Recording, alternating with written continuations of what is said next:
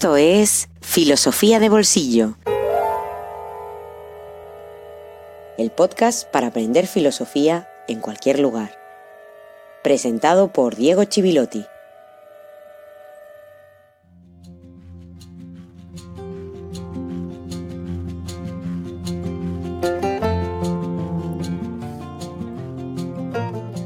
Buenas tardes y feliz jueves filosófico ya número 77.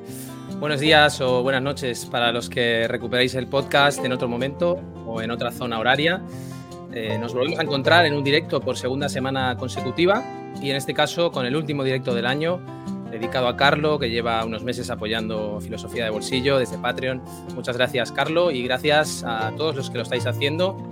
Eh, gracias también a los que hoy habéis hecho una pausa para seguirnos en este séptimo directo desde que comenzamos a emitir en este formato. Como sabéis, de forma mensual lo hacemos eh, en esta tercera temporada y seguro que muchos, eh, especialmente con el cambio horario, los que nos escucháis o veis desde el otro lado del océano, a quienes resulta más difícil conectarse, aunque siempre tenemos la alegría de contar con algunos saludos desde Chile, México, Argentina, Costa Rica, que nos hacen muy felices y nos dan alas para seguir trabajando. Hoy tenemos un invitado muy especial por muchas razones. En primer lugar, es especial para mí porque tuve la suerte de asistir a sus clases en la Universidad Autónoma de Barcelona hace ya unos 15, 17 años aproximadamente y guardo muy buenos recuerdos de aquellas clases de, de filosofía del lenguaje, filosofía de la mente, principalmente donde me hablaron por primera vez de muchas cosas, de pensamiento oriental, por ejemplo, por primera vez. Buenos recuerdos eh, tanto del contenido de, ellas como de la forma en la que se presentaban y, del carácter siempre humilde, con un gran sentido del humor y abierto al diálogo, que siempre es de agradecer y es siempre inspirador desde la posición del alumno a poder admirar esa coherencia entre un discurso y una manera de ser, que es lo que siempre imaginamos en el carácter de lo que debe ser la figura socrática, ¿no? el carácter de lo que debe ser un filósofo. Y es especial también porque es uno de esos filósofos pues, capaces de ofrecer lecturas muy inteligentes sobre un sinfín de áreas, desde filosofía de la ciencia, filosofía de la mente, hasta la estética incluso. Y además su trabajo es uno de esos puentes valiosos que tenemos entre las humanidades, las ciencias, eh, las tecnologías eh, de la información y la comunicación. Como decía al hablar de su libro, La era de Cassandra, eh, me refería a él como un rey Midas de la filosofía. Este es el libro del que, del que hablamos hace unas semanas, que utiliza en el título la figura mitológica de Cassandra, sacerdotisa de Apolo, que hacía profecías en las que nadie creía. Él lo explicará seguro. El título hace un uso irónico eh, de la expresión, también lo explicamos, lo invierte, de hecho, para describir una tendencia en la actualidad que consiste en simplificar y reducir eh, la complejidad de la realidad a un único principio y hablar de una era o hablar de una sociedad ¿no? en base a ese principio, haciendo toda una serie de profecías. Hoy tenemos eh, el lujo de escuchar a su autor, el profesor David Casacuberta. Buenas tardes, David, y muchas gracias por estar aquí. Gracias a ti por invitarme, es todo un placer y, y gracias por esta introducción. Me has hecho sonrojar. Bien, no, es, siempre hace ilusión además reencontrarse con un, con un, profesor, con un maestro de la época en la que uno pues estaba dando unos primeros pasos o intentando eh, aprender. Uno siempre está dando los primeros pasos, seguramente, en filosofía. Eso es verdad. Nunca se acaba esto. sí, pero es verdad que en ese momento pues, eh, uno tenía la cabeza más desordenada, por lo menos que ahora. Eh, como decía, David Casacuberta es profesor de filosofía en la Universidad Autónoma de Barcelona, pero esa es una de sus actividades quizá la principal, pero es una de ellas porque entre su intensa y extensa actividad académica eh, sobre cuestiones de filosofía de la ciencia, filosofía de la mente o sobre los impactos sociales y cognitivos de las TIC, como decíamos, ha transitado otros caminos como los del net art, eh, cuestión que aparece también en el libro y sobre el cual además, si no me equivoco, incluso ha dirigido una tesis eh, doctoral. ha sido, cierto, ha sido premio Eusebi Colomer por su ensayo Creación Colectiva en Internet el creador es el público, donde hablaba de, cómo Internet y la cultura digital ha impactado en el arte y la creatividad. Y ya dejo de hablar para escucharlo a él, que es eh, el que queremos escuchar. En primer lugar, cómo te encuentras y, también cómo estás viviendo como profesor. Eh, te quería preguntar las secuelas de este conocido ciberataque del pasado octubre en la Universidad Autónoma de Barcelona. Bueno, verdad, yo muy bien. Eh, el COVID de momento ha pasado de mí, y esperemos que siga así, y de mi familia. Y por lo que hace el ciberataque, pues eh, es, una situación curiosa, ¿no? La gente se oye mucho, la autónoma ha vuelto al siglo XX, pero en realidad no es así. Yo creo que lo que hemos hecho es adelantarnos al siglo XXI. O sea, estamos, estamos mostrando cómo va a ser el futuro eh, muchas veces, ¿no? Que de repente en el siglo XX no hay ningún problema. Yo, yo estaba activo en el siglo XX en la universidad y pues tú recibías tus, tus cartas con tus documentos y tal, hacías tus fotocopias, entregabas los exámenes, todo iba perfecto, no había ningún problema. El siglo XX era estupendo en ese sentido. El problema es ahora cuando dependemos tanto de las tecnologías digitales y de repente fallan. Y esto lo vamos a ver, pues esto, lo dicho, es, ahora es autónoma, mm, mañana será otra universidad, un banco, el gobierno, etcétera.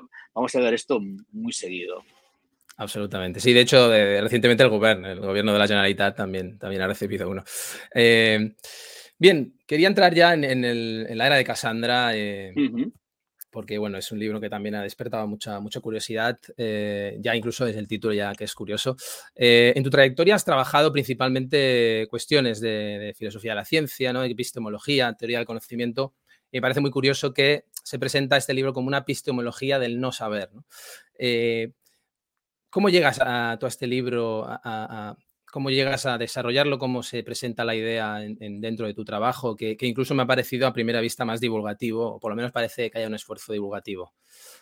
Sí, sí, por una, por una preocupación genuina realmente. Ver que hay esta especie de glorificación del saber absoluto en las ciencias y que últimamente se había trasladado también a la filosofía, ¿no? De repente, pues eso, estamos en una época de crisis y la gente busca certezas, busca seguridad, busca que venga el experto y el experto o el guru zumbao, ¿no? Pues hay muchas variantes, digamos, pero buscan a alguien que les diga cuál es la verdad, ¿no? Y necesitan esa, respuesta perfecta y automática. Y esto me, pareció que es, la negación total mm, de la ciencia y de la filosofía, que precisamente se nutren de esta actitud de de dudar, de no saber, de ir más allá, de no quedarse nunca con, la, con, esa supuesta verdad, sino ir avanzando. Y pues esto pensé, esto mmm, quiero escribir sobre ello.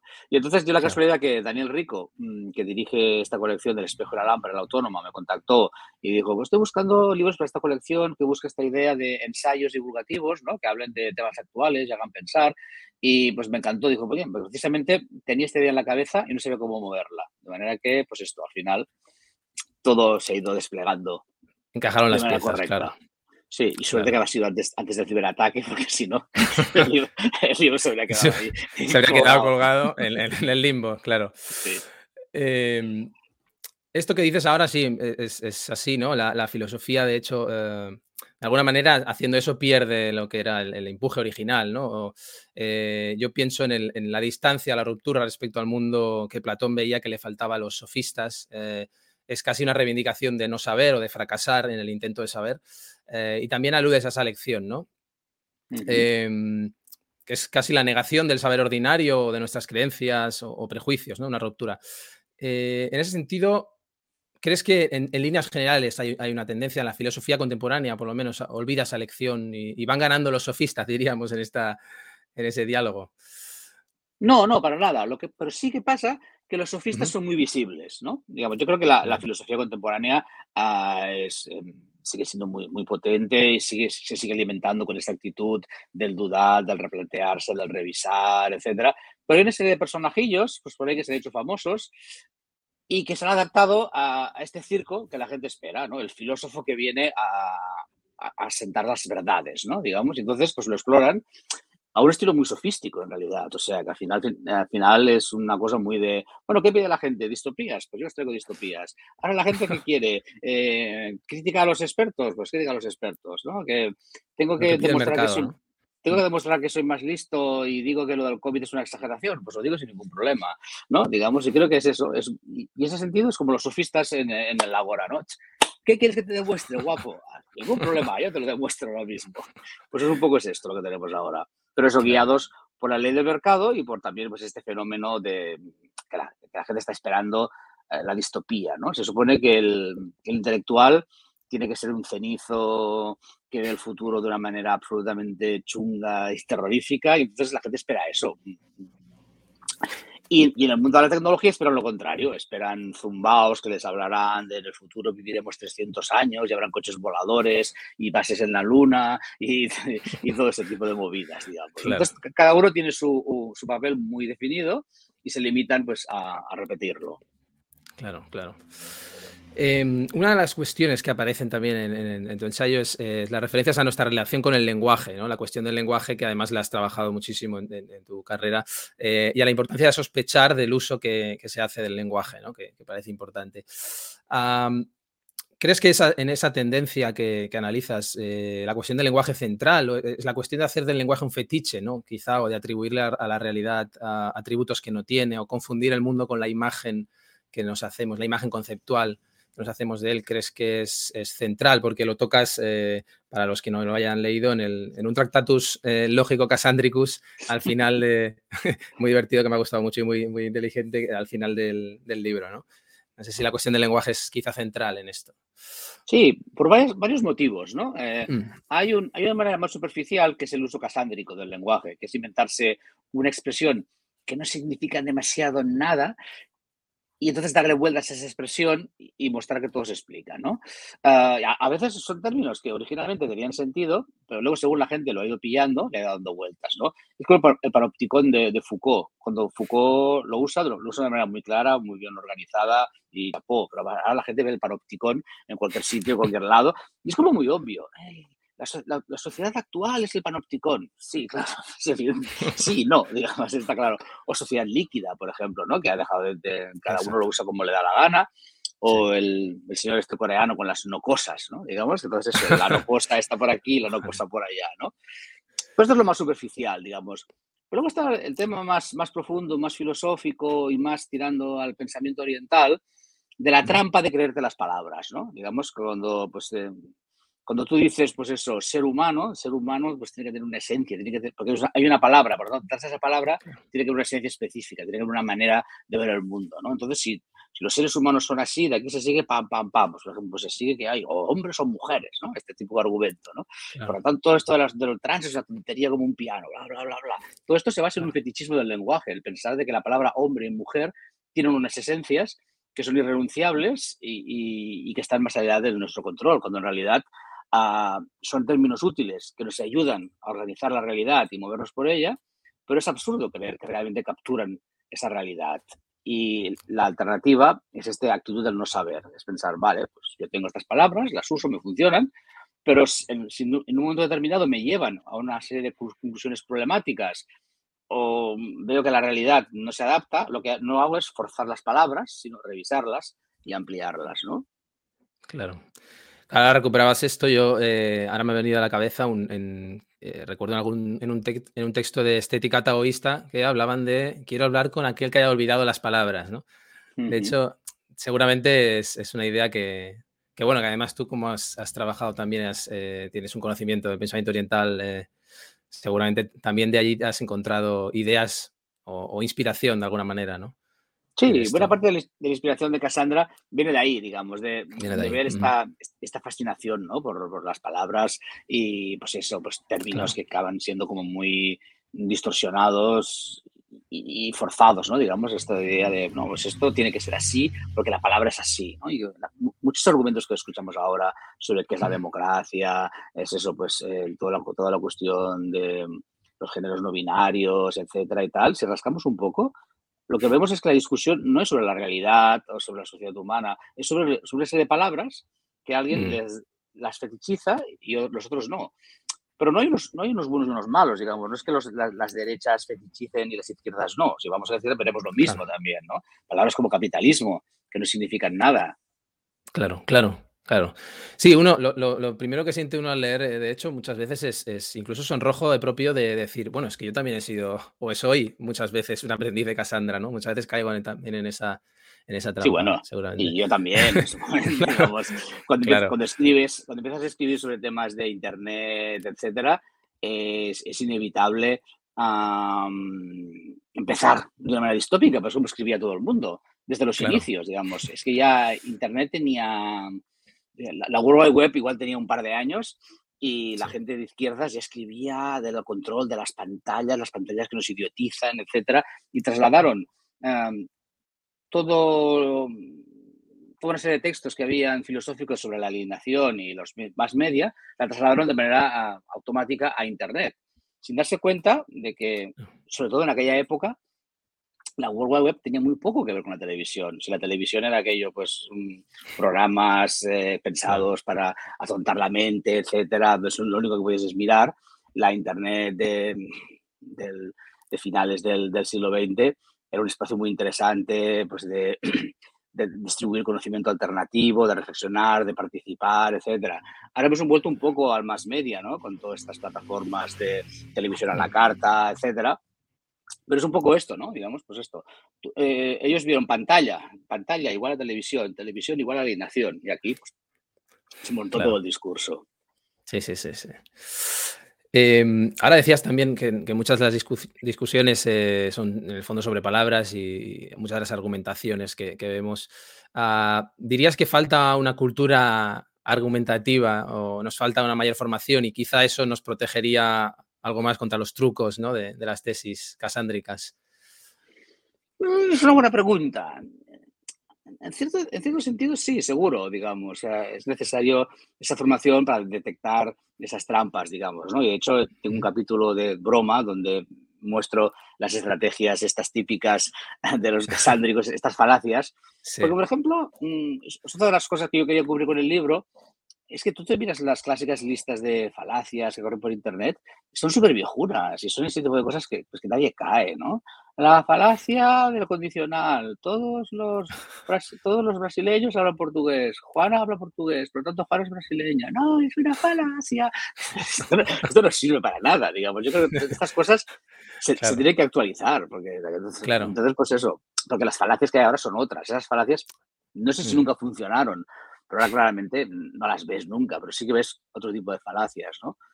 Claro. Pero finalmente, eh, el problema de fondo es un problema de actitud y esto, claro, es, mucho más complejo, ¿no? Necesitamos, pues mm. eso, abrirnos progresivamente a esta otra forma de ver el mundo, esta forma más de intimidad con el no saber y aceptarlo. Y pues no lo sé, y no pasa nada, y pues, iremos haciendo, y no necesito la seguridad absoluta para salir a la calle.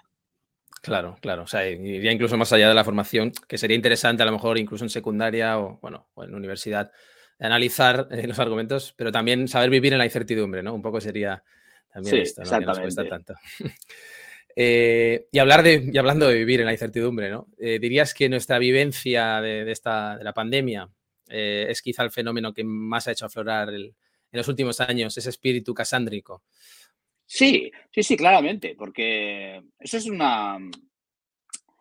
Ya, es una, em, es una tendencia clásica, digamos, ¿no? En las épocas de bienestar, donde todo funciona, etcétera, eh, son esos momentos de, pues esto, la filosofía es inútil, no sirve para nada, pues eso, eh, tecnologías, tecnologías digitales o tecnologías ingenieriles variadas, etcétera, construyamos un mundo mejor gracias a la ciencia y la tecnología, etcétera. Pero cuando aparecen las épocas de crisis es cuando de repente la filosofía eh, se convierte en importante, ¿no? Dejando de lado nuestro gobierno, que es como un poco peculiar en ese sentido. Eh, ah, y es una cosa que he, visto a lo largo de estos años. ¿no? A mí el tema de Internet me empezó a interesar muy pronto, eso, a mediados de los 90 ya me puse con ello y tal, etcétera. Y entonces, pues eso, me invitaban de vez en cuando a dar charlas, a escribir libros y cosas, artículos, etcétera. Pero siempre había esa preocupación de que no, no saber como filósofo. Aquí tenemos a David Casacuberta, que es filósofo y experto en tecnologías digitales, ¿no? Digamos. Y Había que ocultar un poco, ¿no? Exactamente, porque entonces iba a perder credibilidad, ¿no? En pues eso, pues por ejemplo, pues una, especialmente si hablaba en foros genéricos o hablando para, con empresarios y cosas así, ¿no? Digamos. Entonces había como esa preocupación. En cambio, ah, desde, pues esto, desde 2019, 2020, que me, me vuelven a invitar llevaban pues, tiempo que tampoco movía esto mucho, de repente eso me empiezan a invitar, me empiezan a buscar y lo más importante para el presentador, y el señor Casacuberta es filósofo. Poca broma, tenemos un filósofo en la sala, estamos muy contentos de tener un filósofo. Y la gente, sí, sí, las preguntas, es filósofo, el filósofo, ¿no? Y bueno, y, yo soy mm, nada, un mindunguis, pero fíjate, por ejemplo, pues personajes como Vinchul Han o Sisek, pues eso, pues muy mediáticos. Salas de conferencias, van a citarlos continuamente, el Marcus, Gar, el Marcus Gabriel, que sale cada dos por tres en los diarios, hablando de tal y cual, ¿no? Porque de repente es eso, ¿no? Hay, hay incertidumbre, eh, la ciencia nos ha llevado aquí, o como mínimo la ciencia no sabe cómo salir de aquí, entonces buscamos otras vías. Y de repente vemos en la filosofía como esa posibilidad de eh, estructurar ese problema, analizarlo, que de hecho está bien de salida, porque esa es la función de la filosofía, ¿no? La filosofía, en un terreno que ya está estructurado, no sirve para nada, ¿no? Digamos, pues, yo, yo, siempre los, explicaba esto, ¿no? Digamos, la filosofía es una disciplina en construcción, ¿no? Ah, pues esto, mírate cualquier eh, disciplina, la psicología, la cosmología, la física, lo que quieras. En los orígenes siempre es filosofía, porque hay, caos, hay confusión, hay incertidumbre. Entonces, desde la filosofía intentamos organizar un poco tal. Pero cuando está suficientemente organizado, pues se convierten en disciplinas autónomas, ¿no? Entonces, eso, los cosmólogos no necesitan los filósofos para nada de salida. Claro. Pero, pero finalmente, los problemas de la sociedad son esos, son problemas complejos, eh, interdisciplinares, etcétera, que no se solucionan simplemente con una teoría científica. Entonces, cuando no, entendemos lo que pasa, pues miramos hacia la filosofía. Claro, claro. Incluso lo que ha pasado en, la historia de la ciencia, quizá, ¿no? En la física, por ejemplo, la física moderna, cuando se pone a hacer filosofía, ¿no? Cuando entra en crisis un poco también, ¿no? de alguna manera estamos en los momentos de crisis. Claro. Pues tú ves una filosofía muy mala en general. Igual que al revés, ¿no? Cuando los filósofos hacen física. Exacto. Probablemente, no. No, no, normalmente no. Hay algunas excepciones, ¿no? Como el. Claro. Ah, sí, bueno, bueno, pero normalmente no, afortunadamente. Pero al revés sí, al revés. Todo al el mundo revés, sí, Heisenberg, filósofo. Claro, sí, claro. exactamente. Exacto. Eh, una cuestión que también está muy, muy sobre la mesa hoy en día es, eh, bueno, la, economía de la atención que también tratas en, la comunicación digital, ¿no? Eh, la, proliferación de noticias negativas, alarmantes. ahora hacías mención a esto también, lo mencionabas, la cuestión del apocalipsis, que, es lo que vende. El clickbait, ¿no? Parece nacer de la misma necesidad que el efecto Cassandra, que es la seguridad, ¿no? Eh, o sea, mira aquí, ¿no? Clic aquí y verás lo, como, lo que ocurre. Es un poco la seguridad de, tener el resultado.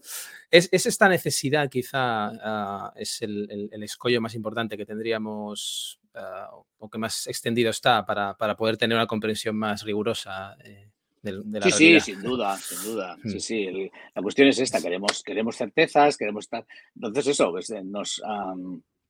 Y fíjate que buena parte de las paranoias ahora con las teorías conspiranoicas, los antivacunas, etcétera y tal, surgen paradójicamente de esta necesidad, digamos, ¿no? Los científicos no me dan las respuestas, entonces los científicos tienen que estar en, algún plan misterioso, malvado, etcétera, porque no puede ser, digamos, ¿no? La ciencia tiene que darme certeza, porque esa es la función de la ciencia que no lo es, evidentemente, pero la gente tiene esa imagen, ¿no? Viene la ciencia y me dice, esto es así, ¿no? Digamos, este virus es así, funciona de esta manera, tal, tal, tal, y, ya tenemos la vacuna, y ahora tenemos todo, ¿no? Digamos, y es como muy terrible, ¿no? Y entonces eso, cuando ven, cuando ven cosas que no les cuadran, como que al principio eh, las, las, mascarillas eran irrelevantes, luego resulta que eran relevantes, etcétera y tal, em, empiezan a necesitar una seguridad. Entonces, esa seguridad la construyes desde la teoría de la conspiración, ¿no? Por ejemplo. Claro. Claro. O la, construyes desde, pues esto, desde el, capitalismo, lo que es malvado, alguna cosa de estas, empiezas a montar todas, todas tus teorías. Y al final lo que buscamos es eso, esa seguridad de, bueno, tengo la razón, esto funciona así. Y, y esa es la parte más, más triste, ¿no? Que preferimos estar, a sentirnos desvalidos y totalmente sin, sin capacidad de reacción a la incertidumbre. Preferimos el escenario de vamos al apocalipsis por eso, por las máquinas superinteligentes, o por los ciberataques, o por el calentamiento global, o por los filósofos pesados, o por lo que sea que nos, van, a llevar al fin del mundo. Y preferimos eso a no saber qué pasará. Preferimos el caos eh, y el descontrol total, o sea, pero, pero seguro. Ah, Claro, el apocalipsis seguro, el que me vende el apocalipsis seguro se lo compro antes que, seguir en la incertidumbre, claro. Y también haces referencia a, esa llamada cultura de la cancelación, eh, como un reduccionismo que también es análogo a los de, a los de Cassandra. Y, además lo intentas relativizar o afirmas que no existe como, como movimiento, que quizá está exagerado. ¿Crees que está exagerado quizá por la relevancia que, tienen las redes sociales hoy en día? Sí, sí, de hecho, ah, desde que escribí el libro ahora eh, la, cosa se ha disparado más y se ha vuelto como más, como más absurda. De repente se ha convertido en una especie de arma arrojadiza desde la nueva mm. derecha o, la derecha alternativa, como la quieras llamar, etcétera. Pero además eso, el, el concepto es como muy, Primero, un concepto es muy ridículo porque se, categoriza de cultura de la cancelación cuando interesa. Cuando de repente es alguien, es alguien derechoso también, entonces no es. Entonces es libertad de expresión, no sé qué, no sé cuántos. cuando lo, cuando lo haces elecciones, cultura de la cancelación. Y luego se inventan, se inventan casos y tal. Pero al final dices, bueno, vamos a ver. ¿En cuántos departamentos ah, de filosofía del mundo se ha retirado, yo qué sé, a, Nietzsche o Platón, o, qué sé, por, por, ser, por ser homófobos o por ser misántropos o por sigue estando también igual y lo mismo con la ciencia. Entonces se fijan en detalles absurdos del tipo la torre dedicada, porque es el ejemplo que pongo yo en el libro, la torre dedicada a, David Hume ah, eh, le ha cambiado el nombre, ¡ay, Dios mío! Bueno, ¿podemos seguir leyendo a Hume? Sí. ¿Se estudia Hume? Sí. Eh, ya está, hombre. Al final es eso, no pasa nada. También que cambien unos cuantos nombres de, monumentos no pasa nada. Entonces es todo una, una fabricación que, que, de base es muy casándrica también, porque al final es eso. El gran problema del mundo de la libertad de expresión es la cultura de la cancelación. Y entonces, y de hecho, la parte que yo no, vi, no vi en su momento en el libro, pero acá se ha puesto muy clara, es que en realidad se ha convertido en un arma de publicidad, ¿no? Por ejemplo, está la Karen Stockton, esta que ha escrito este libro, eh, es, bueno, es un libro TERF, ¿no? Digamos, ahí, bla, bla, bla, Vale. Es una, es una crítica, bueno, crítica más o menos decente, razonable, mm, razonable en el sentido de que está bien argumentada, no, no son despropósitos ah, como otros libros estúpidos TERF, ¿no? Este libro es muy filosófico, está bien escrito, el argumento es, se, se, sigue, tiene sentido, pero eso, pues mm, le empezaron a montar un poco de campaña. Mm, claro. ¿no? Entonces, es que es muy útil, ¿no? Como campaña. Claro, entonces ya lo, ha, explotado y se ha convertido en una gran figura mediática y todo el rato se pasa diciendo, estoy silenciada, estoy silenciada, ¿no? Es como este libro, ahora no me acuerdo cómo se llama y tampoco le quiero hacer propaganda, ¿no? el, libro, el libro, el libro que ha estado, es, eh, pues eso, es el daño reparable, una cosa así se llama, ¿no? Entonces, tiene, la versión española tiene dos subtítulos, ¿no? El libro que ha sido, censurado en no sé cuántos países, no sé, no sé cuántos. Luego abajo pone 500.000 ejemplares vendidos. y dices, bueno, para hacer no, ha sido censurado no está mal. qué poder, qué poder, qué poder de la cultura de la cancelación, ¿eh? Claro, sí, sí, es el libro que no quieren que veas, el vídeo que no quieren que veas, ¿no? Entonces, son eh, estas estrategias, además eso, pues ahora, ahora disfrazadas Además, con este rollo partisano, político, de izquierdas y derechas, también radicalizadas, muy absurdo. Claro, claro, sí, sí, sí. hay una descripción que haces también de. Hablas del, filosofismo, ¿no? Eh, sí. El filosofismo actual en paralelo al cientismo, ¿no? Y es interesante porque al final todo deriva de un, de un principio metafísico abstracto. Al final ese es el problema, ¿no? Ah, yo me preguntaba también al, leerle el libro si no crees que ha sido ese filosofismo un rasgo incluso de muy generalizado en el pensamiento occidental, porque, no sé, me venía a la cabeza pues eh, Hegel o me venía a la cabeza Freud, es, es un ejemplo que citas incluso Freud, eh, pero incluso el propio Henry Bergson, Sartre, a los que aludes. Eh, no sé si realmente en el pensamiento occidental ha estado muy generalizado esto. esto.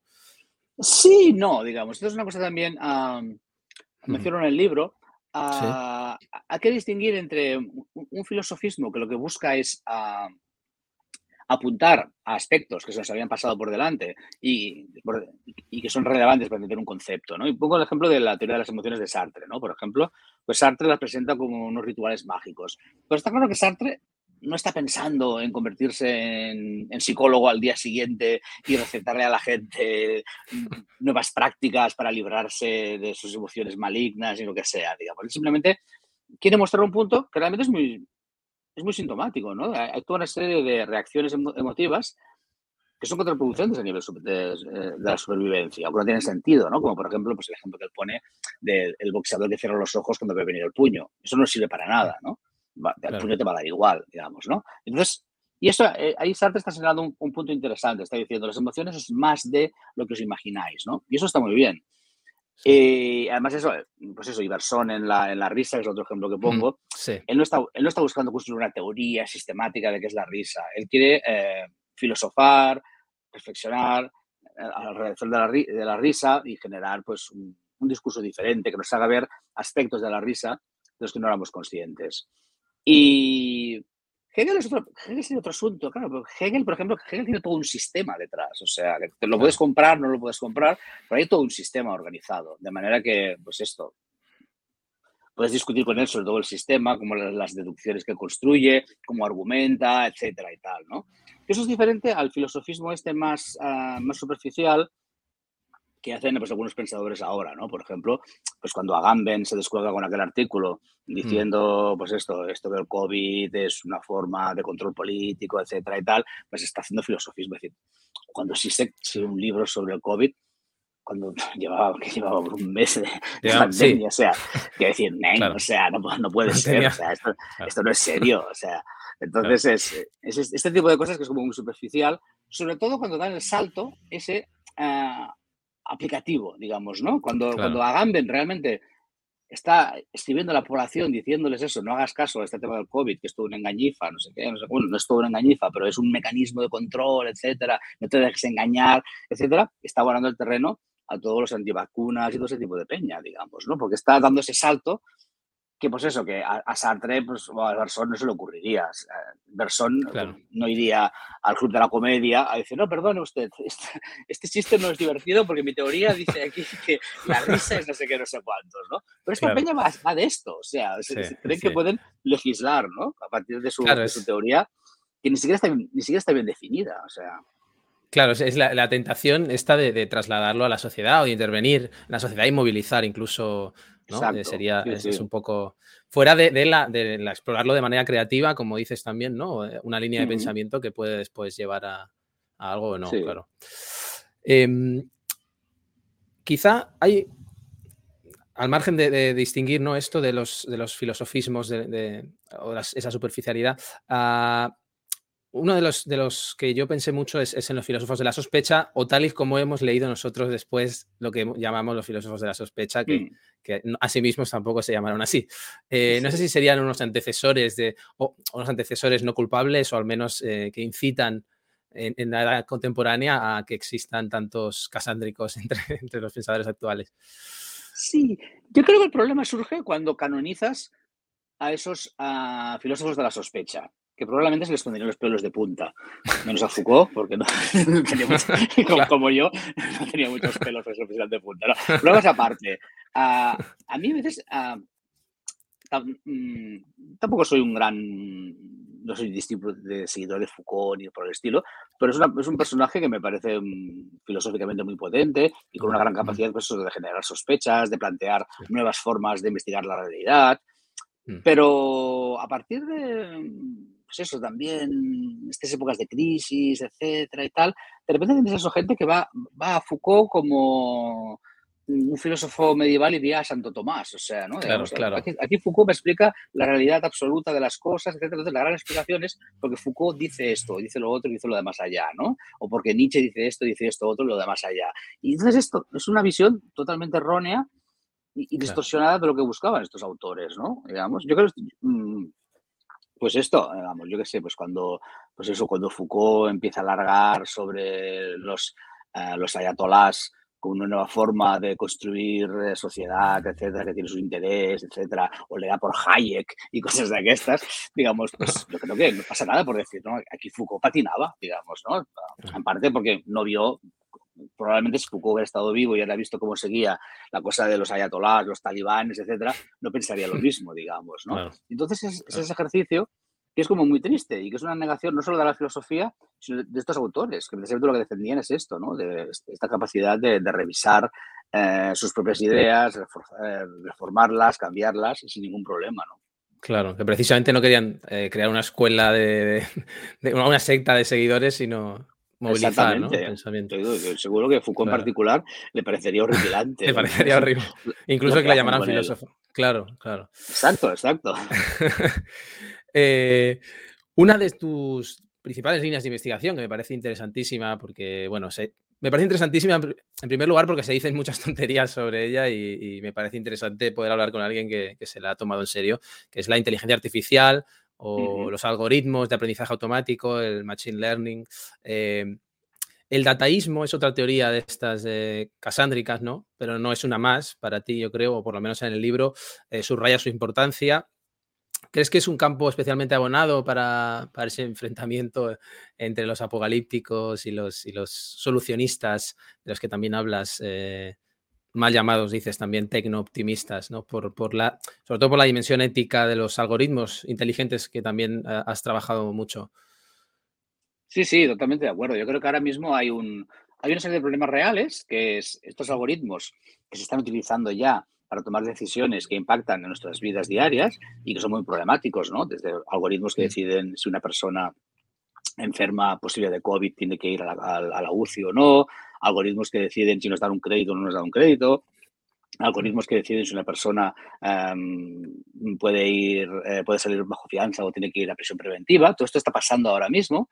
Y entonces el, el a nivel filosófico, el debate está, pues esto, entre dataístas que insisten en que las matemáticas son puras y los datos son puros y que el problema es la sociedad y no, los algoritmos, y apocalípticos que ven cualquier inclusión de la inteligencia artificial en un peligro a, evitar, etcétera, hasta, los extremos, pues el Bin Han, que nos dice que eh, las máquinas no, no, nos muestran la realidad, sino nos muestran información que no quiere decir nada, básicamente, pero que queda muy, queda muy chulhan, digamos, ¿no? Y entonces eso, todo el debate está absolutamente enrarecido, porque tienes como unas posiciones eh, totalmente enfrentadas a, cualquier aplicación posible de esto, versus a un buenismo absurdo también, que está convencido de que la inteligencia artificial resolverá todo y que es perfecta, etcétera, etcétera. Entonces aquí es donde es más importante esta tarea filosófica seria de decir, no, vamos a ver los límites de esto, vamos a ver cuándo tiene sentido aplicar un algoritmo de estos, cuándo no lo tiene, eh, cómo, cómo, los podemos revisar, cómo podemos trabajar juntos finalmente, ¿no? En lugar de, estas eh, posiciones enfrentadas. Pero yo aquí veo más peligroso el dataísmo, digamos, esta idea de que eh, la solución es recopilar datos y que podemos obviar las, teorías, ¿no? yo creo que es el extremo de, este, este rollo casándrico de lo podemos saber todo, ¿no? El, ah, no sé si lo hablo en el libro, ¿no? Pues este artículo famoso del Chris Anderson, que se llamaba el The End of Theory, digamos. sí. Sí, esta historia de mm, la ciencia, el método científico ya lo podemos abandonar. Lo que tenemos que hacer es recopilar muchos datos, meterlos en un algoritmo y el algoritmo ya buscará las correlaciones relevantes para poderlos usar, ¿no? Entonces, esa es una negación absoluta Ah, es muy paradójico, es la, negación del, saber humano para presentar un, ultra saber maquinal, ¿no? digamos, que, que, nos llevaría pues eso, a esta especie de utopía perfecta guiada por los ordenadores, etcétera, etcétera. Y sobre todo esta idea tan ingenua de que los datos son neutros, ¿no? de que el problema es que viene mm. después. Y eso es muy peligroso, porque es decir, no, los, datos no son neutros. O sea, ah, cuando yo decido hacer una, una base de datos de, de lo que sea, digamos, eh, siempre hay unos criterios determinados, directos de la persona que crea la base de datos o indirectos de la sociedad que la envuelve, ¿no? Yo siempre pongo el ejemplo de este algoritmo que se usó, bueno, se sigue usando en realidad, para detectar eh, melanomas de manera automática, ¿no? La idea es, la, es un programa de, inteligencia artificial, de aprendizaje automático, que le das miles de fotos de, de pieles con manchas algunas manchas de esas son manchas benignas, otras son melanomas, ¿no? Y el algoritmo aprende, a partir de estos ejemplos, a detectar melanomas, ¿no? Y al principio lo utilizaban y funcionaba súper bien, ¿no? Y estaba todo muy contento. Y empezaron a ver, al cabo de un tiempo, de que estos algoritmos funcionaban muy bien con personas de piel más blanca, más clara, pero cometían muchos errores con personas de piel oscura. Fueron a la base de datos y lo que vieron es que en esa base de datos que había utilizado para el algoritmo, habían una sobredimensión de personas caucásicas con piel clara y muy pocos representantes de personas de otras pieles, de otro color. Entonces la, la máquina no aprendió más, ¿no? digamos. Y lo peor de todo es que esta base de datos se sigue utilizando. ¿no? Hace unos meses Google sacó un, de manera muy rebombante, hemos hecho un algoritmo para predecir los melanomas, tal, no sé qué, que va a ser genial, pum, pum, pum. Fue la gente a investigar, eh, tíos, habéis utilizado la misma base de datos y sabemos desde hace varios años que no sirve, que digamos, que, está, que está sesgada, ¿no? no, se corregía. Exacto, no, no. Bueno, yo ahora que los han informado entiendo que han retirado el programa y van a buscar otras claro. de datos. Pero esto, fíjate, no es. Aquí no hay tanto. Aquí claramente los creadores del algoritmo no buscaban esto, no eran racistas. Tampoco los médicos que proporcionaron esas fotografías eran racistas, pero eh, este racismo es, finalmente estructural. Entonces, lo que tú tienes es que eh, las personas blancas tienen muchas más posibilidades de ir a un hospital que las personas de raza negra, digamos. Eh, las personas de raza negra que podrían ir no están suficientemente informadas de lo que es un melanoma, del problema que tienen, entonces no van al médico, de manera que eso no queda registrado. Entonces, finalmente, ese racismo estructural se acaba manifestando en el algoritmo, ¿no? Y esto, este tipo de cosas, pues, que demuestran que el dataísmo no va, a no va a ningún sitio, ¿no? Digamos, aparte que es una idea que filosóficamente está, está, más que descartada, o sea, ya desde, desde, desde, Popper ya es una, idea, descartada, o sea, no hace falta claro. citar eh, autores postmodernos, es que el mismo Popper ya se la carga, esa idea del dato en, crudo. Del dato en crudo, claro, claro, y de hecho hablas de la necesidad de, de incluso de abrir un, un debate público para, para, decidir qué procesos podrían ser automatizables y cuáles no, porque cuando parece que todo pueda ser automatizable, eh, no sé si en eso que también eh, de lo que hablas, de la importancia de esa visión humanística ¿no? en el desarrollo de, las tecnologías digitales, si hay alguna, o si tú crees que hay, o si has identificado resistencias en, en abrir ese debate, más allá de los expertos en, en inteligencia artificial, porque lo desconozco completamente como... como ah, hay, hay. ahora, por ejemplo, mm, lo, más importante ahora mismo, hay un, hay un debate muy potente en nivel de la Unión Europea que se está planteando una legislación específica, digamos, y esa legislación ah, va a ser muy dura con algoritmos que mm, se usen para tomar decisiones en aspectos importantes en la vida humana, como puede ser eso, la economía, la salud, etcétera, etcétera. Entonces serán algoritmos que tendrán que estar en abierto, de manera que un, comité de expertos los pueda examinar, la base de datos tendrá que estar abierta también y tendrá que examinar, etcétera, y tendrán que seguir un protocolo muy, muy claro. ¿no? Ahora se está definiendo, probablemente eh, pues los lobbies de las grandes empresas eh, forzarán el tema ah, para reducir... Mm, la importancia de, esta ley, pero con, que quede un 30% de todo lo que pone allí, ya sería un, ya sería un gran paso adelante y permitirá pues, controlar esto, que es como muy, muy central. ¿no? Es una de las cosas buenas que tiene la Unión Europea versus Estados Unidos, es esto, que aquí hay una preocupación mucho más clara por proteger derechos básicos de los ciudadanos, como pues, la privacidad, eh, la libertad de información, todo ese tipo de cosas que allí pues, se dejan más en manos del mercado. Claro, claro. Ah, una de las, de las cuestiones también que tocas es, uh, haces una fuerte crítica al concepto de era de posverdad, ¿no? Porque de hecho, además empiezas de una manera muy divertida el libro que no estamos en la era de nada, ¿no? Eh, ni siquiera en la era del sándwich mixto, bueno, este es... Eh, pues esa, este, esta crítica haces ¿no? también a la era de la posverdad, de la que tanto se habla, como una tesis casándrica, uh, que conecta ¿no? el desarrollo de toda una serie de tecnologías y, y, y las plataformas de redes sociales eh, con una forma diferente de relacionarnos con la verdad. ¿no? Esto es lo que afirman los que, ah, más allá de, los algoritmos de los que tanto se habla y, de las burbujas, ah, de la idea de las burbujas informativas también que criticas, ¿sería caer en el casandrismo conceder eh, que algo ha cambiado? Eh, porque esas redes no son eh, el foro, no son como el foro o no son la plaza del pueblo, en el sentido de que eh, esas redes están en manos privadas y el foro era un espacio público. No sé si realmente aceptarías que, algo ha cambiado en ese sentido. Sí, sí, digamos, totalmente de acuerdo. a ver, el tema es, el concepto de posverdad al final es, uh, Aristóteles se lo cargó en su momento, digamos, ¿no? Cuando, cuando en el famoso argumento contra los escépticos, ¿no? Cuando tú dices que nada es verdad, eh, te estás contradiciendo a ti mismo, porque lo estás, entonces nada es verdad, es verdadero o es falso, digamos, ¿no? Pues esto es lo mismo, ¿no? Eh, el concepto de posverdad, es decir, estamos en una época de la posverdad, solo tiene sentido si tú realmente crees en una idea de que hay una verdad que tiene que defenderse. En, una época de la posverdad no hablaríamos de la posverdad, digamos. De hecho, cuesta imaginarme una época de la posverdad, ¿no? Pero sí que es cierto que nos estamos, necesitamos adaptarnos, necesitamos rodar más en, estas redes sociales, en estas formas de comunicación, etcétera, porque no las acabamos de entender bien. Y, eso, pues trasladamos eh, nuestros hábitos cotidianos a esos espacios, ¿no? Esto hay una autora que me gusta mucho, que es Dana Boyd, que ella dice que el gran problema del mundo este de Internet es el salto que hemos hecho versus la época, bueno, lo que dice ella, lo estoy enredando. Ella dice, en, el mundo físico, en el mundo de eso, de cemento, cementos y ladrillos, eh, nuestra vida es mm, privada por defecto y pública con esfuerzo, ¿no? O sea, pues eso, yo ahora pues, pues, quiero dar a chapa un poco y tal, y Diego pues me ha invitado aquí, estoy hablando, por eso yo podría ahora pues... Eh, pues eso, apagar las luces, largarme y se acabó, digamos, ¿no? O entonces bajo las, bajo las cortinas y nadie me ve, ¿no? Digamos, estamos acostumbrados a esto. Si yo quiero ah, comunicar algo, pues tengo que hacer ese esfuerzo, como estamos haciendo ahora, de, hablar tú y yo y transmitirlo en directo, ¿no?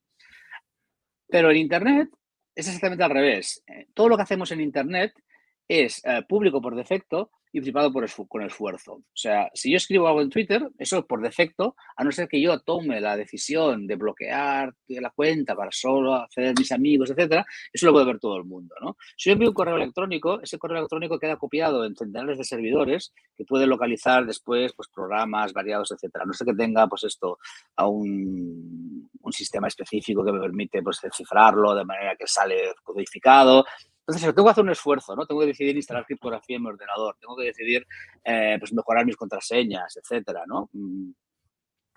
Y eso es lo que a la gente le cuesta más, ¿no? Eh, pues como estoy en casa y estoy tecleando y estoy en el Facebook, estoy en casa, debajo de las persianas, no me ve nadie, pues puedo ver todas las tonterías del mundo porque no me ve nadie.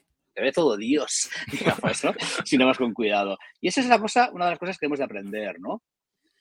Y luego también eh, otro, otro fenómeno que hay es que Ah, está muy sobredimensionado el efecto de las redes sociales. ¿no? Es una cosa que en el libro no toqué mucho, pero que a veces hemos convencido. ¿no? Cuando la peña empieza, la culpa de Internet está aumentando de manera exponencial la gente que cree en las teorías de la conspiración. ¿no? A ver, la peña que cree, pues esto, que, John Kennedy Jr. iba a resucitar y, a unirse a, la campaña con Donald Trump, son cuatro zumbaos. Lo que pasa es que Internet permite que todos esos zumbaos se junten, digamos. Entonces parece que genere más. Lo único que es eso, es, esos habrían, se habrían comunicado pues, por, por correo no, postal y, se habrían hecho quedadas de, psicotrónicas determinadas pero seguirían siendo los mismos, digamos. Eh, yo, por, muchas tonterías que vea en internet sobre el, pues eso, el John Kennedy Jr. va a resucitar, no me lo voy a creer, digamos. Por, muy, por muy bien hecho que esté el algoritmo y muchas veces que me aparezca la noticia, no me lo voy a creer, digamos. Y, nadie con dos dedos de frente. Y entonces es eso, ¿no? entonces hemos de entender cómo funciona y, efectivamente dejar de hacer esa comparación con la plaza pública. Son espacios muy diferentes, pero poco a poco nos acostumbraremos y tal, ¿no? y luego, pues esto, sobre todo en gente con menos experiencia, ah, yo creo que ahora ya, ya ha pasado ese fenómeno, ¿no? Pero hace un par de años a mucha gente le costaba distinguir entre eh, ver una noticia en, ah, en la televisión y ver en internet, ¿no? Digamos eso, pues ya en, Facebook aparecía una noticia cualesquiera y me la creía porque venía, aparecía en Facebook. Aparecía en Facebook. Es como verlo en la tele, ¿no? Entonces, mm. Yo creo que este fenómeno ya empieza ya a desgastarse. Ah, pues, a los medios de comunicación les interesaba mucho dar a conocer esto, ¿no? Digamos. claro. Ahí también hay todo un tema de conspiración interesante, ¿no? este interés que tiene eh, la prensa clásica por desprestigiar las redes sociales, internet, etcétera, etcétera, viene mucho de esa idea, ¿no? De haber perdido esa capacidad eh, monopolística del acceso a la información, ¿no? Entonces es normal pues, que el, pues que, el país le guste publicar cada día al Bill Churhan, al Marcus Gabriel esta gente hablando de lo mala que es Internet, ¿no? Claro, claro. Sí, sí, al final también es una guerra de poder, eh, como siempre. También, eso está también sobre la mesa. Eh, uno de, tus grandes intereses y que, ya he comentado es el pensamiento oriental, que, que, aparece también en el libro, que has hecho mención ahora también. Y aparece eh, yo soy un absoluto ignorante al respecto, aunque me parece muy interesante también. Eh, aparece el monje Fayán eh, en el sexto capítulo, si lo pronuncio bien, con ese diálogo tomado de, los koans del libro de la serenidad, ah, que termina con esa afirmación, no saber es lo más íntimo. y en el último capítulo, esa idea de no saber, como perspectiva de, para saber de una manera nueva, que me parece también interesante, y que yo recuerdo que nos lo decías en, el primer, primer día de clase al estudiar pensamiento oriental, decías lo interesante que es pensar con otras estructuras, simplemente.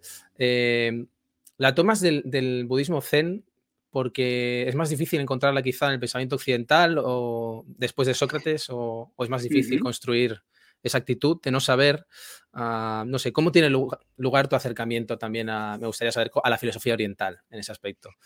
Bueno, yo, yo llegué un poco por accidente, ¿no? Digamos, a mí me interesaba, bueno, me sigue interesando mucho la filosofía de la mente y en un momento determinado de mis lecturas, de repente, pues empecé a ver cosas que aparecían como publicadas como, pues, eh, pues esos científicos cognitivos descubren por primera vez la las emociones, bla, bla, bla, o descubren no sé qué, no sé cuántos. Y de repente ver que esas cosas ya estaban explicadas de la misma forma y con la misma conexión, etcétera, en textos budistas de hace 2500 años, ¿no? Algo falla aquí, ¿no? Digamos, entonces a partir de aquí, pues empecé a, leer eh, Maturana Varela, por ejemplo, eh, Varela Thompson, en el libro pues, la, mente encarnada, todo ese tipo de cosas, y eh, empecé a ver que tenía muchas conexiones con la fenomenología también, por ejemplo, y que podías ver como toda una forma alternativa de, entender la filosofía de la mente que ya estaba allí en el budismo y que pues valdría la pena pues, conocerla, ¿no? Y lo que tiene el budismo, que claramente mm, no tiene la filosofía, y que tenía la filosofía mm, en la época de Sócrates y tal, pero que luego perdemos, es, este elemento experiencial. ¿no? tú, miras la primera filosofía griega, es una filosofía muy experiencial. O sea, pues esto, ¿por qué Platón escribe con diálogos, por ejemplo? Pues porque quiere buscar unos determinados efectos en, el público que van más allá del, mero discurso argumentativo. ¿no? Entonces la filosofía se fue decantando cada vez más a la argumentación y perdió ese componente experiencial, ¿no? que ese siempre ha estado presente en el budismo.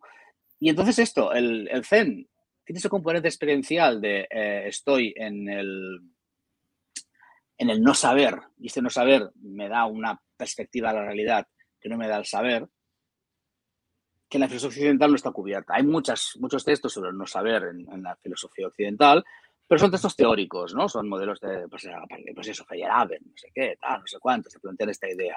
Pero entonces ese punto de, el no saber es lo más íntimo, y cuando piensas en, tu propia vida, dices, sí, es que es así, digamos, ¿no? Cuando, cuando te encuentras una persona por primera vez y empiezas a interactuar con ella y hablas, etcétera, tal, que no sabes que es esa persona, no le has puesto etiqueta, sino la, la vas a conocer, la experiencia es muy íntima, porque entonces eso, no, hay ninguna barrera. Cuando esa persona ya la conoces, ya la tienes clasificada. Uy, sí, ahora este tío me va a hablar de no sé qué, porque ya sé que es un facha, o ya sé que es un no sé qué, o que es un no sé cuántos, etcétera. Y empezamos a categorizar a esa persona y cada vez nos separamos más de ella en realidad. Pensamos que sabemos más, pero en realidad lo que estamos construyendo es una serie de barreras conceptuales, ¿no? Y eso, pues en, mi caso particular, mm, lo vi muy claro en el, Zen y no lo he visto en, el pensamiento occidental. No, significa que no exista, pero yo no lo he sabido ver. Y básicamente por eso, ¿no? Por esa falta del, componente experiencial. Y yo creo que no, lo recupera la, la filosofía hasta la fenomenología. No creo que Merleau-Ponty eh, más que Sartre, por ejemplo, o más que Heidegger, evidentemente, eh, tiene ese componente experiencial muy fuerte, esa idea de, vivir la filosofía en el cuerpo, ¿no? digamos, ese, ese componente eh, fenomenológico, que también tendríamos en el segundo Husserl, por ejemplo, pues yo creo que es muy relevante. Y, a partir de ahí, pues sí. Pues yo en esa época ya había, había hecho mi reconstrucción desde, desde el Zen, que es como más sistemático en ese sentido, y, es como más antilingüístico, que yo creo que también es una actitud muy importante, ¿no? Digamos. Mm. Es como juntar Wittgenstein y la fenomenología en uno, ¿no? Claro, claro, sí, sí, es muy potente, muy, muy interesante.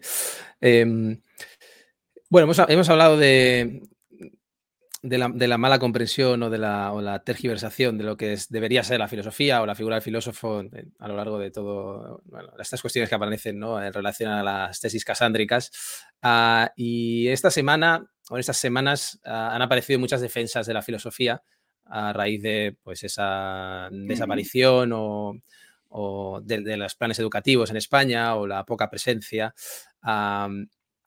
y últimamente han aparecido críticas a la defensa que se hace de la filosofía, ¿no? De cómo se debe defender la filosofía, ¿no? Ah, no sé si, si a ti te parece que está más cerca de lo casándrico o de caer en lo casándrico o de malinterpretar cómo debe o lo que debe ser la filosofía, el que la defiende por su utilidad o el que la defiende por su inutilidad, ¿no? Porque es uno de los lugares también comunes la, defender la inutilidad de, las humanidades o, de la filosofía para defender su valor. Yo creo que es un ejemplo clásico de, jugar con las palabras, ¿no? De qué significa inútil, ¿no? Digamos, sí, evidentemente, si, si, definimos inútil como valor de mercado, pues evidentemente la filosofía no tiene un gran valor de mercado, algo tiene, ¿no? Digamos, yo que sé, algunos, algunos dinerillos sacaré del libro.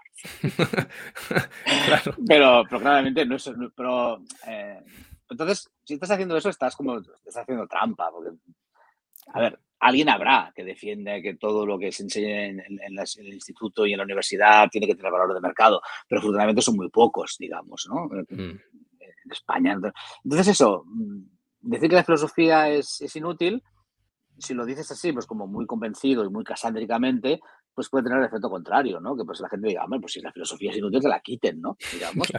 Claro.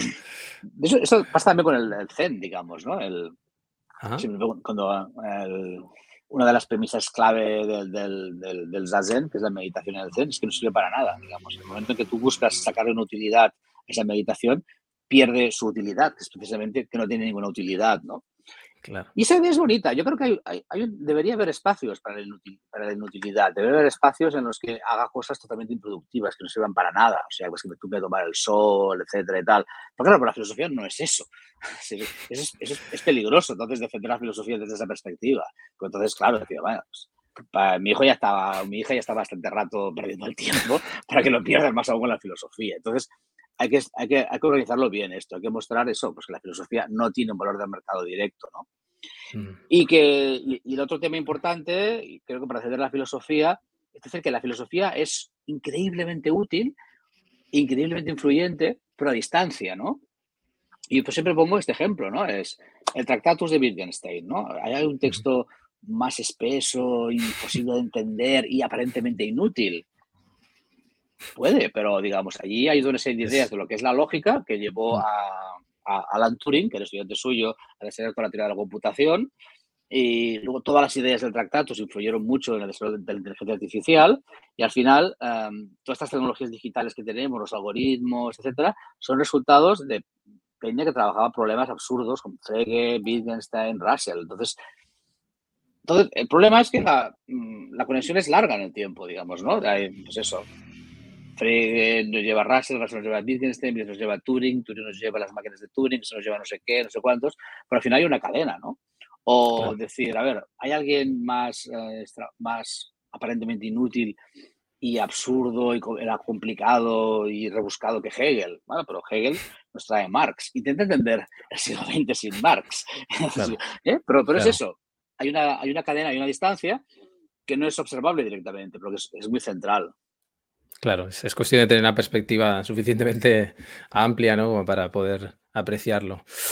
Em, en fin, ya hemos pasado prácticamente una hora. Eh, eh, te quiero agradecer muchísimo el, haber dedicado este, este, rato, este rato con nosotros y, compartir tu, tiempo con nosotros. Y bueno, y, vuelvo a recomendar la era de Cassandra, una apología del no saber. Te quería preguntar, eh, ya solo para, para terminar, Ah, por cuestiones, por trabajos que estés haciendo actualmente o por, bueno, siempre se pregunta por proyectos actuales y yo más que nada porque tengo un libro aquí de, publicado en Plaza y Valdés, eh, no sé si se puede hablar de él ya, eh, Epistemología e Innovación en Medicina, del que vamos a hablar, vamos a hablar en este podcast del libro, pero me ha parecido muy interesante porque ahí hablas también de, los algoritmos, creo. Eh, no sé cómo, cómo, ha, surgido el proyecto de, de coordinar este libro. Bueno, viene de un proyecto de investigación en el que estamos metidos, que trata precisamente de esto, ¿no? De las implicaciones éticas y epistémicas del, aprendizaje automático, ¿no? De cómo se está utilizando y qué posibilidades tiene, como decía antes, de positivas y negativas, ¿no? Evitar ese enfrentamiento absurdo entre apocalípticos y dataístas y decir, bueno, vamos a ver qué tiene sentido, qué no y cómo podemos eh, protegernos de posibles ataques a nuestros derechos. ¿no? Entonces el libro pues, surge un poco de aquí, de explorar estas capacidades de las tecnologías digitales y no digitales y sobre todo metodológicas. ¿no? Nos interesa mucho la idea de que hay innovación también epistémica, ¿no? lo que decíamos, ¿no? la, filosofía avanza a su manera peculiar, pero también avanza y la filosofía lo que nos da son nuevos métodos para pensar las cosas. ¿no? Y entonces un poco ver cómo pueden haber eh, avances epistémicos en medicina y qué implicaciones tiene esto. Y uno muy claro es la introducción de algoritmos de aprendizaje automático en medicina, ¿no? que se están utilizando mucho, a veces bien y otras no tan bien, y sin, muchas veces sin las salvaguardas concretas. Entonces el libro pues, explora un poco esos temas. Claro, claro. Bien. Eh, hay una, solo una pregunta antes de, antes de despedirte eh, de Patricia, Patricia del Rosario. Ah, ella pregunta una cuestión, dice, el mundo emocional no está devaluado o muy poco considerado en los sistemas filosóficos, está olvidado. Mm, sí, tradicionalmente sí, digamos, ¿no? Ya desde, ya desde Platón ah, la idea es que la filosofía se ocupa de la razón y que las emociones son problemáticas, ¿no? Pues la, famosa ah, imagen del, eh, del carro, digamos, con los caballos, etcétera y tal. Y a partir de aquí, la historia de la filosofía es esta historia de, proteger la razón, de las emociones, etcétera, etcétera. Y fíjate que incluso cuando van a defenderlas, como Pascal, en realidad lo que hace es criticarlas. Cuando Pascal dice el corazón tiene razones que la razón no entiende, es como separar de nuevo el mundo emocional y el mundo racional, ¿no? Defendiendo la, la emoción, pero la idea es la misma, ¿no? Emoción y razón son incompatibles. Afortunadamente, esto ha cambiado mucho, ¿no? Yo creo que a partir de la introducción de la fenomenología, a partir de ese eh, examinarnos a nosotros mismos y ver que muchas de las decisiones que tomamos eh, surgen de las emociones y que esas decisiones son correctas en realidad. O sea, la, la, inmensa de cosas que hacemos guiados por las emociones están bien. O sea, si yo veo venir un coche a toda velocidad hacia mí y me aparto para no ser atropellado porque me asusto, eso es súper genial y súper racional. Muy, útil, sí. Exactamente. entonces eso, ¿no? Pues hemos empezado a aprender ese tipo de cosas. De hecho, mi tesis es, sobre las emociones y es un poco lo que te comentaba, ¿no? Ah. Yo empecé la tesis con... Sí, es que es una ah. emoción, ¿no? El libro que se publicó... Exactamente. Es este. Yo, yo, le empecé eso, la tesis en, a, principios de los 90 y buscaba... iba a ser sobre otra cosa y busqué información sobre emociones y me sorprendió cuando fui a los manuales de psicología que no tenían una entrada sobre emociones. Un manual clásico de psicología de principios de los 90 tenía una sección de percepción, una sección de memoria, temas de estos, pero eh, no había ninguna sección sobre emociones. Y habían pocas monografías. Y las monografías que miraba, cada una definía las emociones a su manera, ¿no? Y me sorprendió y me dediqué a esto, pues, Y luego entonces eso, pues afortunadamente ahora el tema está muy abierto, se investiga mucho, pero ha sido muy reciente. ¿eh? Eh, eh, Patricia tiene razón de que la filosofía tradicionalmente, la filosofía occidental especialmente, deja totalmente de banda las emociones como algo irrelevante. Claro, claro. No, interesante porque. Claro, claro. Sí, totalmente. Es interesante porque Patricia, que es una de las oyentes fieles, es, si no me equivoco, es psicóloga. O sea que precisamente lo ha preguntado, sí, sí, con toda la intención. Si te, me permites una pregunta más, eh, David, de, Daniel, Daniel Sánchez. Eh, eh, nos pregunta si lo casándrico se ha comportado igual a lo largo de la historia o es más un efecto moderno de la aceleración histórica, si es un producto capitalista. Mm, soy muy malo en la historia, pero yo diría que sí, que la, cosa esta casándrica es, muy, es muy moderna y, viene de esta aceleración de, pues esto, de, de, muchas cosas ahí funcionando, etcétera. Ah, mm, y es razonable, ¿no? Porque, por ejemplo, pues eso, para alguien en la, pues la Edad Media, incluso la Edad Moderna, las cosas nuevas eran poquitas relativamente, ¿no? Y, iban, y avanzaban de manera como muy pausada, ¿no? O sea, yo que sé, incluso en el siglo XX, ¿no? Pues eso, aparece la tele, la tele en blanco y negro, te tiras 10 años con la tele en blanco y negro, aparece la tele en color, y es la gran cosa. Ahora de repente eso tienes 10 millones de cosas diferentes por ahí, etcétera. Entonces, esa necesidad de un concepto único, común que las explique todas, pues es, eh, es como inevitable, ¿no? Digamos, entonces necesitas, eh, tienes esa necesidad. Y entonces, evidentemente, pues el capitalismo aquí, pues cubre esa función, ¿no? ¿Tú quieres certezas? Pues te vendemos certezas, no pasa nada, digamos. ¿Qué tipo de certeza quieres, no? ¿La quieres conspiranoica? ¿La quieres filosófica? ¿La quieres cientista? ¿La, la quieres artística? Tenemos la, la, que quieras, ¿no? Digamos. Eh, claro. pero, es un fenómeno complejo, ¿no? Digamos, no es, no es que el capitalismo nos obligue a consumir esto, no es que la incertidumbre nos obligue a consumir esto. Son, son todos, estos, todos estos factores juntos que eh, acaban generando un entorno que lleva de manera natural a esta búsqueda. Claro, claro. Muy bien, muy interesante. Bueno, muchísimas gracias, David, por, estar aquí, por estas reflexiones que seguro que nos dejan pensando y nos darán material para seguir leyéndote también. Eh, gracias a todos los que habéis seguido este directo eh, desde bueno, YouTube, Facebook, Twitch. En Twitch somos pocos, eh, así que ya veremos si seguimos, pero, pero en YouTube somos unos, cuantos. Y sobre todo también gracias a los que, a los que vais, bueno, lo recuperan también después en sus plataformas de podcast y a los que lo compartís con otros interesados. Gracias a Carlos, a todos los mecenas que lo hacen posible eh, y en especial gracias a ti, como decía David, porque ha sido muy amable, muy generoso desde el primer momento en que le propuse venir a, hablar a Filosofía de Bolsillo. un podcast que, una cosa rara que, ni conocía y ha venido sin problemas.